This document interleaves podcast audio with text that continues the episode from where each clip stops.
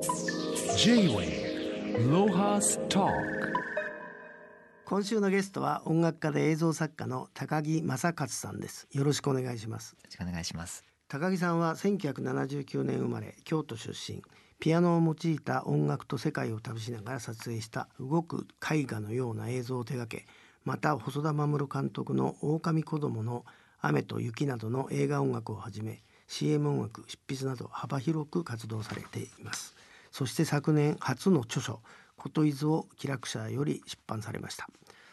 高木さんあの著書にも今の暮らしぶりが書かれてありますが改めてお伺いしたいのですが、えー、高木さんが今暮らしている兵庫県、えー、丹波の笹山とはどの辺りなんですか？えっ、と京都府とその兵庫県のもう県境にうちはなりまして、はい、と京都だと綾部京都から例えばどどの自動車でどのぐらい山の中入ってくるんですか？京都市内からだと2時間はかかります。えー、そんなかかるの、はい、かかります。この丹波篠山ってあの有名な丹波篠山でいいんですか？名前だけは響きだけはなんか聞いてんだけどななんであの東京の人は丹波篠山知ってんですかね？あの多分ねデカンショ節が有名でそのあと丹波篠山黒豆あ黒豆。はい。でも多分デカンショが有名なんだと思いますデカンショってな何ですか？お芋ですか？いやえっとねデカンショ節というその、はい。デカンショデカンショそれそれ分かってますね。それ何なんですか、ね、炭鉱なんですかね？学生運動の時にその学生運動、まあ、デカルトとそのなんかそういうあのあそんな新しいあれなんですか？妙に覚えてますけどね。そうそうです。新しいと思います。あの1960年か70年かあの時代の。多分そうだと思います。うん、あそうなんですか。えっ、ー、と人口はどのぐらいの村なんでしょう？うちの集落は20人いたらいいぐらいじゃないかなと。えー、そそれ20人ってほとんどいいないに等しいね。毎年ちょっと亡くなられていってるのでこう、はい、増えはしないんですよね。あじゃああれですか？その空き家というか、はい、使われてない家も随分ああるところに、ね。はい、にああの高木さんは、えー、移住したと。はい、そのその丹波篠山を選ばれたきっかけっていうのは何なんでしょう？えっと特に大きな理由があったわけじゃないんですけど、はい、その震災の2011年の震災の後にそのもう少し田舎に引っ越したいなっていうのはあったんですけど、うん、なかなか京都で探しているとやっぱり地名が有名なこともあってあの後かなりの人が引っ越しされたみたいであのなかなか家が見つからない状態が続いて。でうちの母方があの兵庫の生まれだったのであ兵庫県隣なのに調べてないなと思って調べたら一個目に出てきた家がここだったので、はい、あの一回見に行ってみようと思ったら、はい、すごい気に入って。うんなんかあの外側ね、はい、気に入るのはいいんだけど、はい、いざ引っ越すと大変だじゃないですか、ね、実は実は住むまでが。そうですね。あの床が抜けてたりとかまああと暖房をつけてもですね。あのほとんど壁とかが抜かれてたので天井とかが。あのつけた瞬間に冷房をつけたのと同じ感じなのいろんな隙間風が入ってくるんですよ。であの灯油代が一月で10万円とか普通にあでしかも目の前にこう灯油がストーブがないとあったかくないので、こう焚き火状態でずっと 家が広いんで。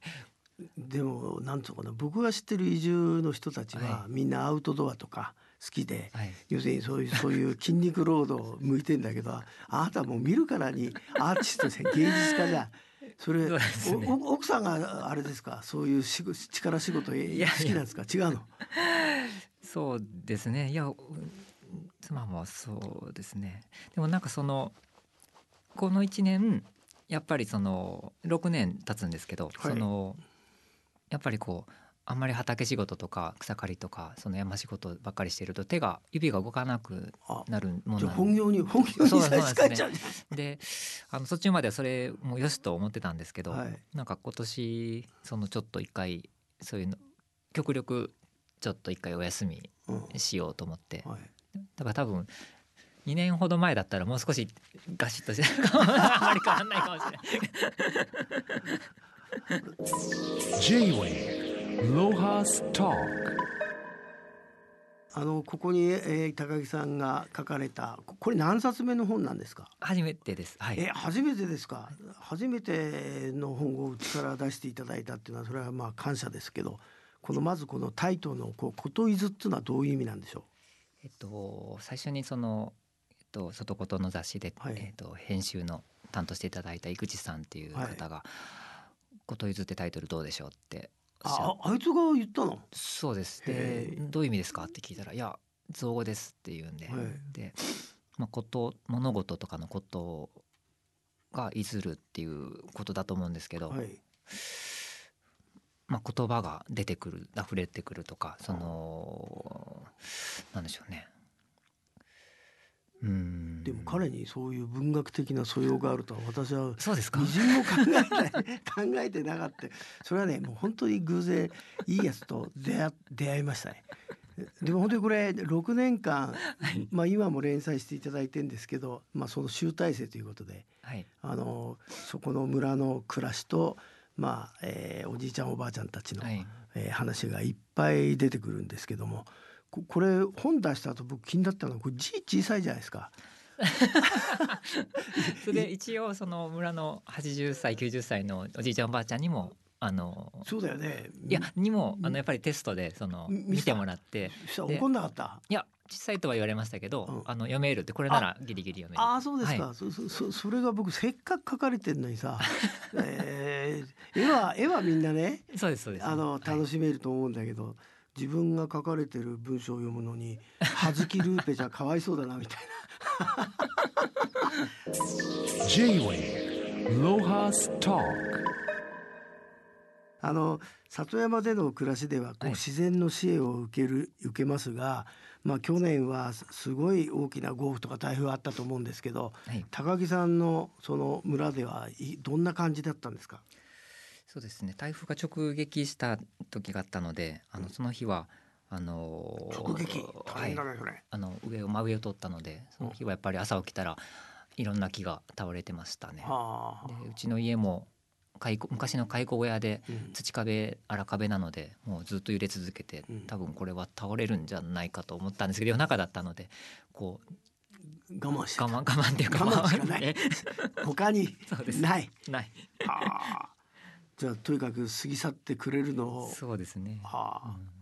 うん、ででもそういう時に、えー、普通あれじゃない？あの村人に若いやつがいてさ、はい、後片付けとかできそうなんだけど、はい、あなたの村じゃそういうやついないから自分で片付けるしかないの。いやしあのやっぱり僕よりやっぱり607080そのおじいさんたちの方が断然何倍も力があるので、はい、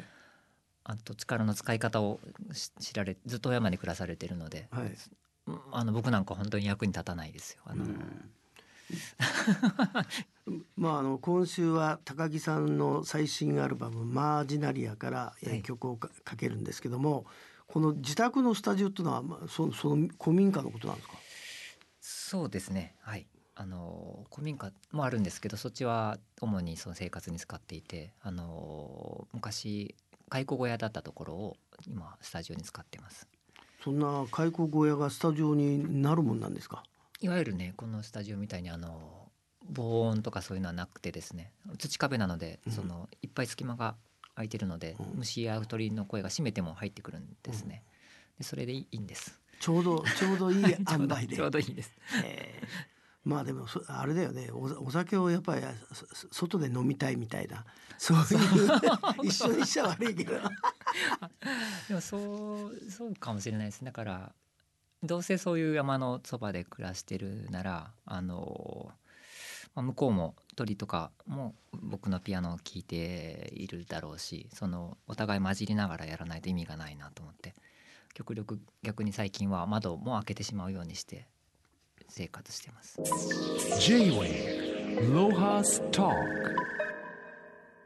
まあ、あの今の高木さんは里山の暮らしと創作が直結している感じですけど自然音と一緒の創作をするようになったのはあのやっぱこう移住したのがきっかけなんですか？それとももともとやっぱりあの団地で生まれて山の中で育って書いてありましたけど、はい、やっぱりその育ちですか？うんもあったと思うんですけどそのえっ、ー、とぱり海外とかにそういうソロモン諸島ってところに行ったんですけどその無人島でしてもう歩いて5分ぐらいしかこう自分のあの動けるところがないぐらいの島だったんです。で本島まで15分ぐらい来るあのモーターボートでかかるぐらい20キロぐらい離れてるのかな、うん、こうポツンと向こうに見えるぐらいのところから夜中にこう人間の人のパーティーの音楽が聞こえてきた日があったんですよ。でそれまではもうずっと静かで波のチャポチャポとか、あのそういう音しか聞こえなかったのにこんな距離に人の音って届くんだって思ってでなんかその時にこう初めて海の生き物とかこうみんなこの音聞いてるんだって思った時になんて理不尽なことをしてるんだろうなと思った時に自分も家帰ったら山でピアノ弾いてるなと思ってそれを虫とか鳥とかどういうふうに聞いてるんだろうっていうのに興味が出てきて、でできたら彼らにとって面白いって言ったらおかしいですけどより楽しい音の出し方ってなんだろうとか考えるようになりましたね。まあ、この本のな中身もそうだもんね。結構まあ哲学とまで言わないけど。あのただのエッセイだとは思わなかったですけど、はい、J-Way ロハスターえー、話はあの変わりますけど高木さんは狼子供の雨と雪や化け物の子、はい、そして未来の未来など細田守監督の映画作品の音楽を担当されています。まあ、細田さんといえば今や、えー、ジブリを超えた 映像作家ということなんですけどきっかけは監督とのきっかけは、えー、どどんな出会いだったんですか？えっともう映画の監初めての時はその3ヶ月前ぐらいだったんですけどその時にこう急遽音楽お願いできないですかってもらって、うん、で1作目の「狼子供の雨と雪」が終わった後は毎回その呼んでいただけるようになったんですけど、最初はもう多分なんか何個か前の作品聞いてもらっていてでそれでこう大丈夫じゃないかっていうので呼んでもらったんだってお聞きしてますけど。もともとあれですか？その映画とか映像への興味っていうのもあったんですか？僕自身があのえっとどっちかというと音楽家というより映像を作っていたんです、ね、あそうなんですか？で美術館とかギャラリーで発表していて、はい、だから音楽家っていうのはどっちかというとプロフィールのあとそうそう後に書いてたんです。じゃあ映像作家だったんだ。そうですねあそれで海外行かれてるんだ。そうです。そそれで呼ばれてたんです。だから自分の映像に自分で音楽をつけてたんです、ね、それがこの何年か前からその誰かが作る映像に音楽つけてくださいって仕事が増えてしまって、今そっちがメインに。えー、じゃ本業本業ちょっと不満ですね。いやそれ それがなんかやっぱり映像って僕はあのビデオカメラで自分で撮影してたので、でその時にこのいろんなあのエチオピアとかいろんなその海外にあの旅して撮った時に大体田舎に行って都会じゃなくてでその暮らされてる方のその土にまみれた暮らしを撮ってたりしてるとこの撮っては持って帰ってこの編集してっていうのをいつまでこれ続けるんだろうって思った時にこのカメラで撮ってる方の人に憧れがあってこういう暮らしを自分はしたいんじゃないのかって思い出してでずっと撮ってるってことはいいねいいねってこう好きな対象が前にあるってことだから自分のその映る側に勝手になろうと思って、で映像が作れなくなったんですよ。逆にその自分がその今映像をやってるみたいな生き生き方自体が。じゃあ僕アフリカ人友達多いから、今度ビデオカメラ持って行きますよ 丹波笹山。逆に。思いを思いを遂げてあげあげましょう。まさにあのビデオ持たして喜ぶかもしれません。J-Way ロハスターそれでまあ、えー、丹波の村暮らしも6年ということですけどどうですか、はい、このままずっと続けられそうなんですか？それともえー、愛しいおじいちゃんおばあちゃんがいなくなってくるとそろそろ どっかあと10年はみんな元気だと思うんですけど、あそうなんですか。でもよくそれは考えます。あのやっぱりあの本にも書かせてもらってるあのおばあちゃんとかが今は元気ですけどやっぱり10年後15年とかね経ってくるともう100歳とかなってこられるんでその時に自分はどうするのかなっていうのはやっぱり浮かびますね。であんまりでも決めずにはい。まああなたの場合は人間だけじゃないからね相手してんの。と 鳥だなんだって下手したら精霊までも仲間だと思ってんだろうから。一歩い山になんかその新興住宅地に住んでると一個畑があるところに住みたいなって思ったり、うん。で今度そこに住むとやっぱりもう一個山に住んだらどうなるんだろうとかこう興味が一個その中に行くのでそういうのもいいですよね。まあ最後 最後は僧侶になっちゃえばいいんじゃないの？大体この村にあれですか？お寺あったんですか？ありますあります。神社もありますし。はい。あ神社も寺もある。あります。そしたら両方とも坊主も神主もいるんですか？いますいます。ああ。そその人たちはおお年寄りじゃないの？それは隣の集落なのであのそそこまで関わりがないんです。はい。あみんなでちっちゃい神社を守ってます村では。ああれですか？おお祭りも年何回か参加されたみたいなことは書いてありましたけど、ありますね。ちょうどこの前あの山の神様って言って男だけでうん。山の中に朝に入って焚き火しながらその作った自分で作ったお餅を食べるっていう。うん。そういうんなんでしょうね。あのう男とか同士でこうなんなんなんやろねこの祭りはみたいなのを。誰ももう本当のこと知らないんで、でもね男は弱いからね、はい、まあ、ナイロビのインド人がとあの月に1回男だけ集まってカレー作ってんだけど。やっぱりねなんかそうなんだよ。いや時々男だけ集まってぐちょぐちょやらないとは発散できないんですよきっと。弱いんだ。って僕は思うけどね。なるほど。女の人の方が圧倒的に強いまあ強いですね。あ強いの、うん。もう。J-Wave Lohas Talk 高木さんあのこのマージナリアですけども、はい。あの、えー基本編集されていないものなんですか？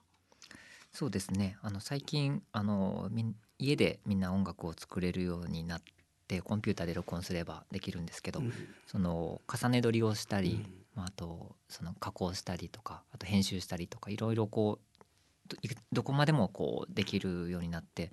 なんか逆にその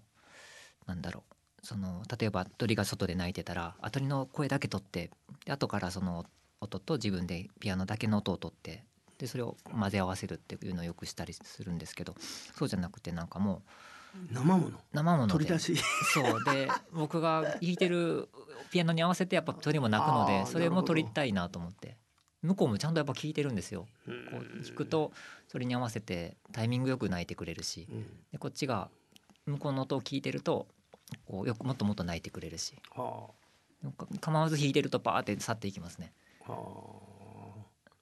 じゃああれですね。夜も寝てる間なんかこういいろんな交流があるんですかね？そうですねでもいいなんかいいのが鳴いてるとあーピアノ弾きたいなって思いますけどあー眠たいどうしようみたいな。えっと僕昔サハラ砂漠ではいこう寝てる時に、はいこう地球が宇宙を滑る感じってはい。こう体感したんですけど、どういうことですか？あだから地球が本当にガーッと宇宙を滑ってんだなっていう感じがあ実感できた。あー。でその時あの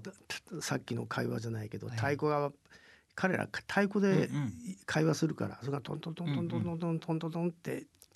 えー飛んでいくのを聞きながら眠り入ったら、うんうん。ああすげえ地球は滑ってるって流れてるっていうのを体感できたんですけど、うんうん。まあ高木さんなんかこの村でもうすでに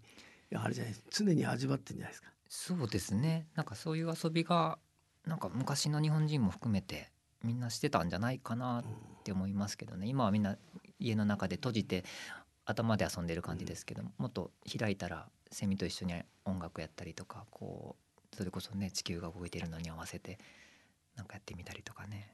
まあ、今日はいろいろと、えー深い話を聞いてきましたがぜひ皆さんこの世界は、えー高木さんの初の著書「こといず」を読んでいただいて